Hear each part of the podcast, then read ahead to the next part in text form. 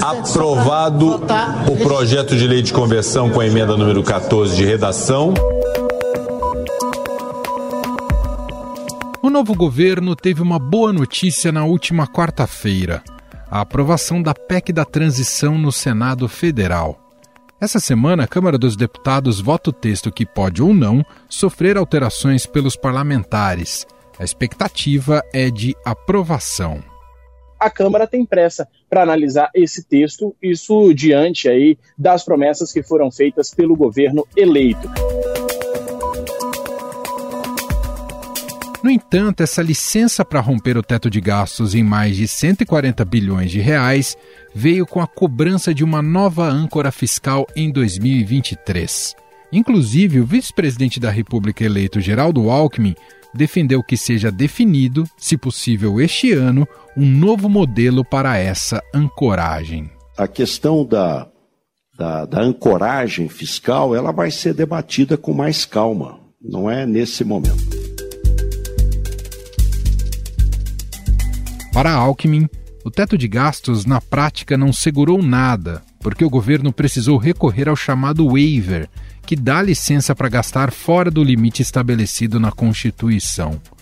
O relatório aprovado pelo Senado determina que o próximo governo encaminhe para o Congresso, até o final de agosto do ano que vem, a proposta de um novo regime de controle dos gastos públicos. A PEC determina que o novo sistema seja sustentável garanta a estabilidade da economia e o crescimento socioeconômico. Que Lula terá que enviar ao Congresso até agosto do ano que vem um projeto para uma nova âncora fiscal, ou seja, uma nova forma de controlar despesas para o atual teto de gastos. O teto de gastos atual foi estabelecido em 2016 ele restringiu o crescimento real dos gastos de cada poder por 20 anos. O limite varia apenas de acordo com o IPCA do ano anterior. No entanto, há algumas exceções, como transferências constitucionais, créditos extraordinários e custeio das eleições. Esse caráter de excepcionalidade foi visto durante a pandemia da Covid-19, quando o governo rompeu o teto para pagar o auxílio emergencial enfatizando o seguinte: não é confortável para a economia flexibilizar teto, não é confortável para a economia pedir um, waiver extra-teto, mas nós estamos falando do Brasil, nós estamos falando de milhões de brasileiros desamparados. A mudança na regra já vinha sendo aventada pelo novo presidente Lula durante sua campanha eleitoral, inclusive direcionando que poderia acabar com o freio fiscal. O teto de gasto não foi criado, não foi criado para não pagar banqueiro, não foi criado para não pagar os ricos. O teto de gasto foi criado para que se evitasse de dar aumento na saúde, na educação, no transporte coletivo, na renda das pessoas que trabalham nesse país. Mas, como precisou fazer acenos ao centro político e também ao mercado, para conseguir alianças de viés mais liberal, autorizou a discussão de uma reforma do sistema. O atual ministro da Economia, Paulo Guedes, já chegou a dizer que o teto de gastos é uma obra inacabada. O teto que é para não deixar o governo crescer, quando eu quero fazer o governo diminuir, eu não posso, porque eu furo o teto. É um teto mal construído, tá certo? A justificativa para essa mudança é que as despesas obrigatórias do governo, como a Previdência, têm abocanhado quase todo o orçamento de 2023 dentro do teto de gastos. A Lei Orçamentária Federal para 2023, que está no Congresso, estima que as despesas obrigatórias do ano que vem serão de 94% do total. Ou seja, sobraria somente 6% do orçamento para a gestão da máquina pública. O orçamento federal do ano que vem prevê cortes de até 97% na liberação de verbas para programas alimentares que atendem famílias carentes da zona rural. Mas, se o teto cair ou for substituído, qual vai entrar no seu lugar?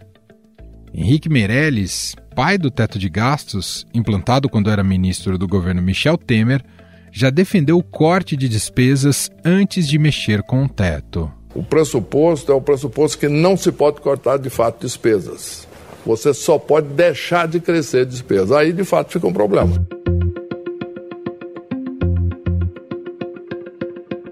Quem ficará responsável por ajustar essa proposta de uma nova âncora fiscal é Fernando Haddad, escolhido por Lula para assumir o Ministério da Fazenda. Eu tomei a decisão de escolher o companheiro Fernando Haddad como ministro da Fazenda. Ele tem a incumbência de ter uns dias para montar a sua equipe e já começar a apresentar resultado antes da gente tomar posse. Substituir o teto de gastos será um dos testes que o ex-prefeito de São Paulo terá que passar perante ao mercado que tem torcido o nariz para o seu nome. Afinal, qual é o modelo ideal para uma nova âncora fiscal no país? A confirmação de Haddad na condução da economia dá sinais de estabilidade ou traz de volta o pesadelo do desenvolvimentismo petista? Sobre estes temas, vamos conversar com a economista Juliana Inhas, professora e coordenadora de graduação em Economia do INSPER.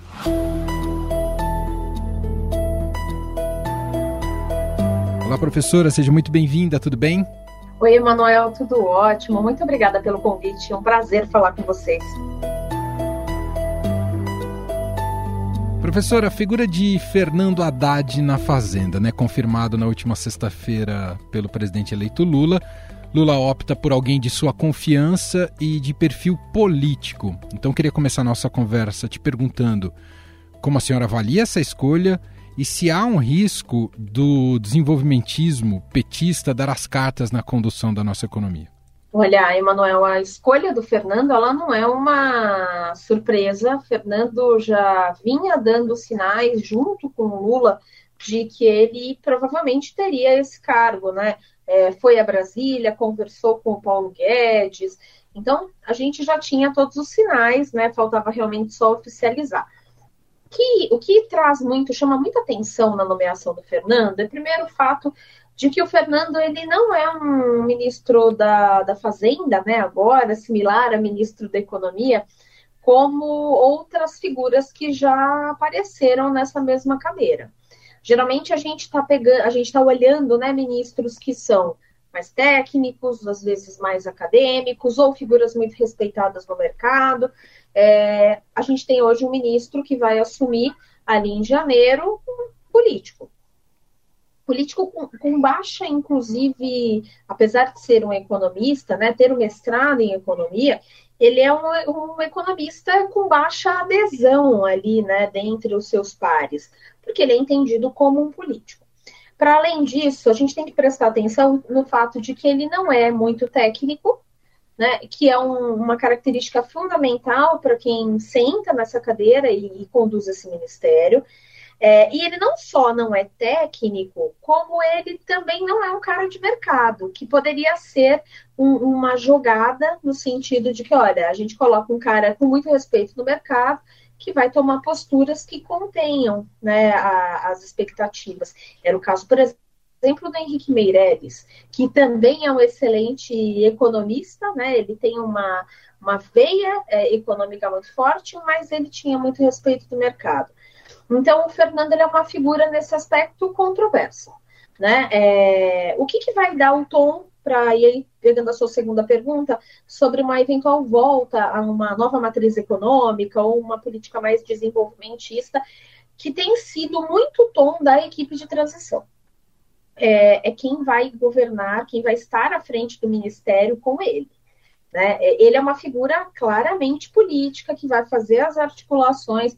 É, meus amigos cientistas políticos têm muitas dúvidas se ele, inclusive, tem essa capacidade de articulação que o Lula imagina, mas considerando que ele tenha, ele talvez vá ficar mais nessa articulação é, do Ministério da Fazenda e o nome que ele colocar ali, ou os nomes que ele, ele colocar a partir de agora, para condução das equipes de trabalho, então basicamente, quem é o secretário de política econômica dele?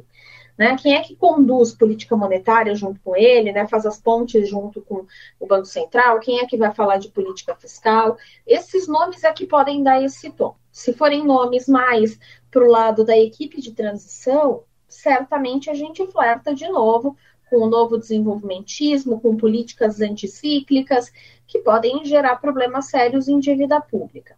Por outro lado, se forem nomes mais próximos de mercado ou nomes que tenham um pouco mais de aderência ao que seria entendido mais como um liberalismo, aí muito provavelmente a gente se distancia dessa possibilidade. O presidente eleito Lula tem olhado e dado declarações muito controversas em relação ao mercado, né? Às vezes até com uma postura revanchista, às vezes até esbarrando num certo preconceito. Quanto é importante ter um bom casamento com o mercado, eh, especialmente o ministro da Fazenda? É muito importante. É fundamental porque, assim, primeiro que quando a gente fala de mercado, as pessoas mistificam um pouco que a gente está falando do mercado financeiro. Os grandes bancos, as grandes seguradoras, não. O mercado é uma estrutura ampla um tanto democrática, inclusive, no qual estamos você, eu, a nossa audiência e praticamente toda a sociedade. Todo mundo que compra, que consome, que trabalha, que paga impostos, faz parte dessa estrutura. É óbvio que cada um com o seu tamanho e o seu peso dentro desse mercado. Né? Mas é importante ter essa, essa, essa boa ligação com o mercado. Porque, primeiro, a gente sabe que as políticas do governo elas atingem a população e esse mercado, por ter um peso, especialmente os, as grandes corporações, é, que têm peso relevante dentro dessa estrutura de mercado, elas podem, de alguma forma, ter ações que diminuem a eficácia das políticas públicas. Então, a gente precisa ter um mercado que olhe a condução econômica com segurança. A segurança não é fazer exatamente o que esse mercado quer a segurança é mostrar que você está fazendo alguma, algum tipo de política que tenha uma, uma fundamentação lógica, é, técnica, teórica na medida do possível, que consiga fazer com que a gente enxergue um Brasil no futuro, com que a gente tenha uma visão do que vai ser o Brasil daqui um, dois, cinco, dez anos. Então é isso que a gente precisa ter, é um mercado que olha para uma política econômica, para um país que precisa melhorar e o mercado que aposta nisso. É, então, essa proximidade é boa. Não para fazer o que o mercado quer, nem não necessariamente as políticas econômicas elas vão atender necessariamente esse mercado, mas é importante que esse mercado entenda é, as medidas como transparentes, lógicas, como dentro, encaixadas dentro de um princípio ou de um, uma finalidade que você quer, aonde você quer chegar, para que você consiga ter políticas mais eficazes. Bom, a Haddad assume a partir de janeiro, evidentemente já, já vai trabalhar, né, mas assume com a missão de construir um novo arcabouço fiscal para o Brasil, né, diante do já combalido teto de gastos. Queria saber, professora, como é que, na visão da senhora, esse debate deve ser conduzido em relação a esse arcabouço fiscal? Olha, acho que a primeira coisa é o novo futuro ministro da Economia, né, nesse caso agora da Fazenda, ter muita clareza de que é, a, o equilíbrio fiscal ele não pode vir depois de um equilíbrio social. Eles caminham juntos, eles se retroalimentam, na verdade. Só dá para a gente fazer política fiscal se a gente tiver espaço para fazê-la, né? Então a gente precisa é, ter é, recursos para fazer política fiscal e essas políticas fiscais ajudam a gente a ter mais recursos para fazer políticas sociais que retroalimentam as políticas fiscais e por aí vai. Elas caminham juntas. É, é óbvio que num primeiro momento você vai precisar fazer é, um pouco mais de gastos e, isso vai fazer isso faz parte do jogo político, não faz nem tanto parte do jogo econômico, né? Mas o jogo político pede que o Lula, dentro dos 100 primeiros dias de mandato, né, que são aquela aquele prazo que todo mundo gosta de falar, que é onde você dá o tom dos quatro anos, né? a gente entende que ele vai ter que fazer gastos para conseguir fazer com que o Bolsa Família de 600 reais entre na, na, no lar do brasileiro, que os acréscimos de 150 reais aconteçam, que o aumento do salário mínimo seja colocado em, em votação. Então, a gente entende que tem ali uma necessidade inicial.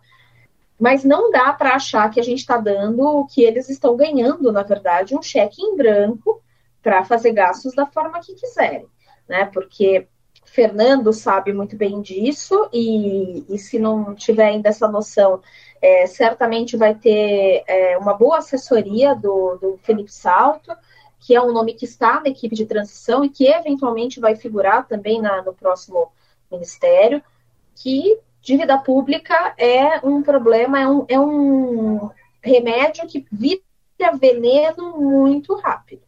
Né? Então, assim, podemos usar? Podemos. Devemos usar? Devemos, em casos extremos. Agora, é, fazer grandes gastos tentando alimentar políticas populistas para simplesmente fazer valer uma promessa de campanha sem criar espaços para que a gente consiga crescer e gerar renda, vai fazer com que essa dívida cresça muito e o que pode parecer uma prosperidade num primeiro momento aumenta extremamente o risco fiscal. A gente vai ter dívida muito alta, taxa de juros permanecendo alta por mais tempo, e quem sofre com isso é a população de mais baixa renda. Então, ela rapidamente se torna uma vilã. Então, a gente tem que tomar muito cuidado com isso. Né? Então, o governo vai ter que se debruçar primeiro em é, tentar entender como é que faz para esse país crescer, e o crescimento naturalmente acontece olhando reformas, talvez não as que a gente estava falando antes, mas é, vão ter que olhar para a economia de uma forma um tanto mais realista, entendendo como a gente cresce. Acho que esse é um passo importante. Um outro passo muito importante para esse novo governo e agora para esse novo ministério é conseguir pensar maneiras de criar políticas de crescimento que sejam sustentáveis ao longo do tempo.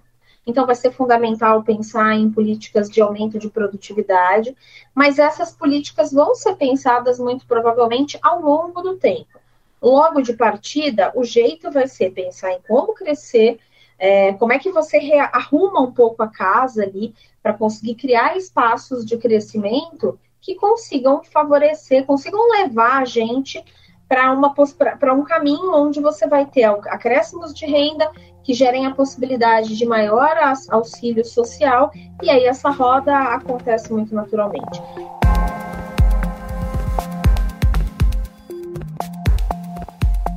Por que não pode ser mais o teto de gastos essa âncora? Não te parece que tudo vira uma política só de conveniência política? Então, por que, que não pode ser o teto? Na verdade, poder poderia, né? É, eu sempre digo que, assim, eu acho que o teto de gastos, ele é uma, em intenção, ele é uma política sensacional, né? Porque ele é, se, você, se a gente for pensar de uma maneira lógica, não tem nada mais lógico do que pensar que você só pode gastar aquilo que você ganha né? E se você ficar fora daquilo, seu endividamento não pode ser é, irreal, né? Ele não pode, ele não pode ser impossível de ser pago. O teto de gastos é basicamente isso. Né? A questão é que, óbvio, talvez, e esse é um ponto que muita gente critica nessa política de teto, é que ele foi colocado de uma forma irreal, né? no sentido de que ele foi desenhado para um Brasil que nunca existiu, que era um Brasil sólido, nunca fomos. Né? A Alemanha. Pois é, era um, a gente brincava que era um teto de gastos para a Finlândia, onde a, emoção não existe na economia. Mas para o Brasil é diferente, a gente aqui tem emoção, a economia aqui é bem animada, né? Então, nesse aspecto, a gente precisaria talvez ter um desenho de teto de gastos mais realista para a nossa situação. Isso não significa que é, esse tipo de medida é, é ruim e deve, deve ser excluída para sempre na nossa vida. Na verdade, talvez ele deveria ser redesenhado.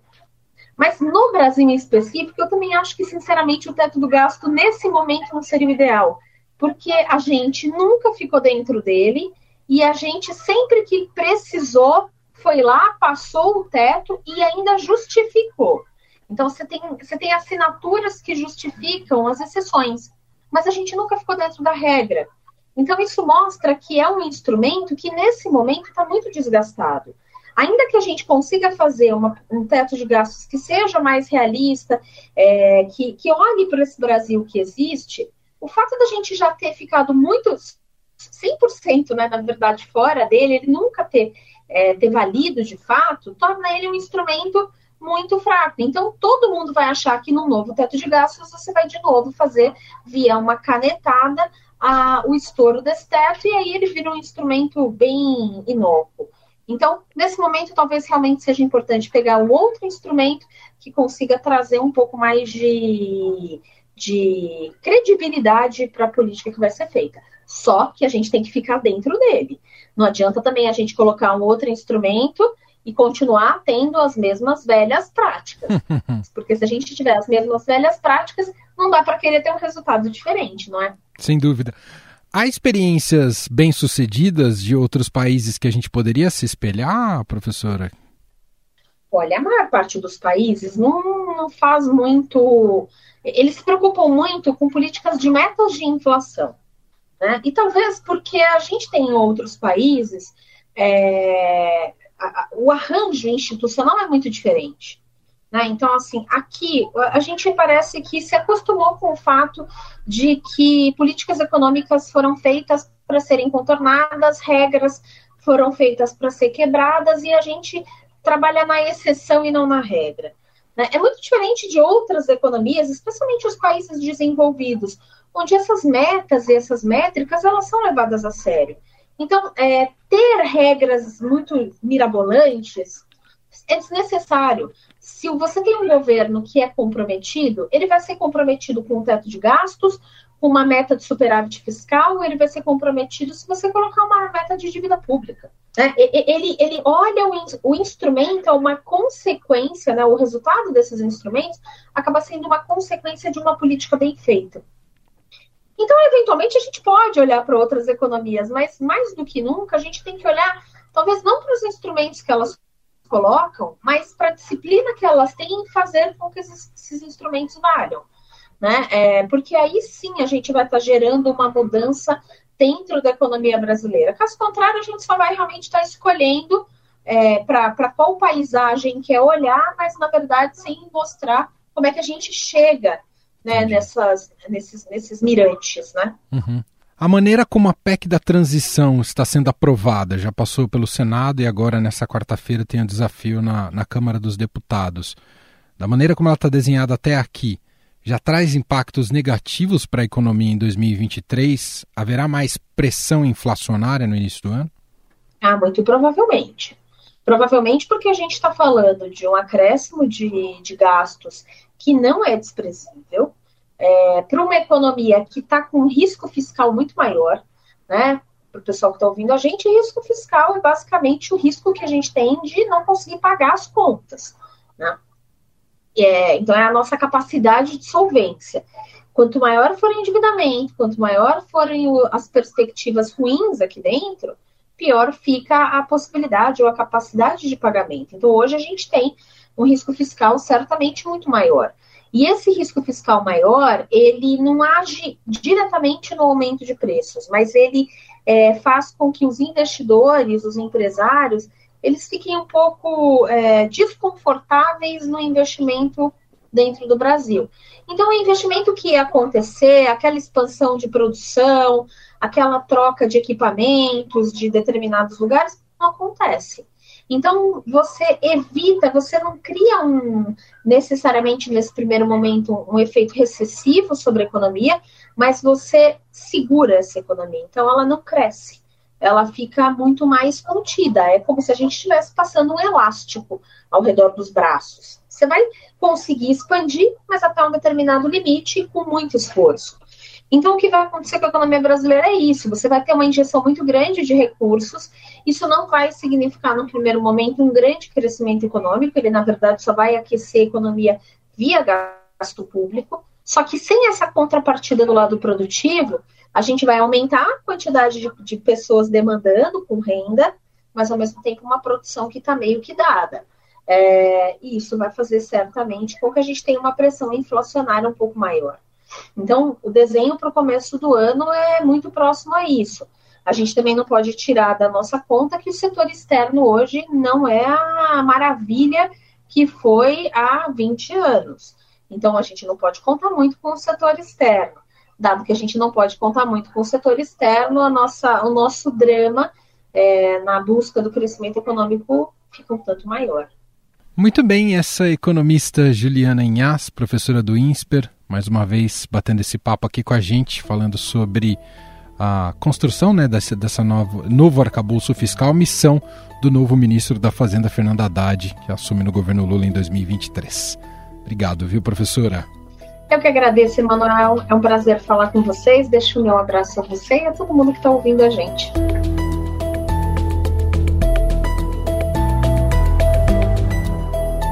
Estadão Notícias.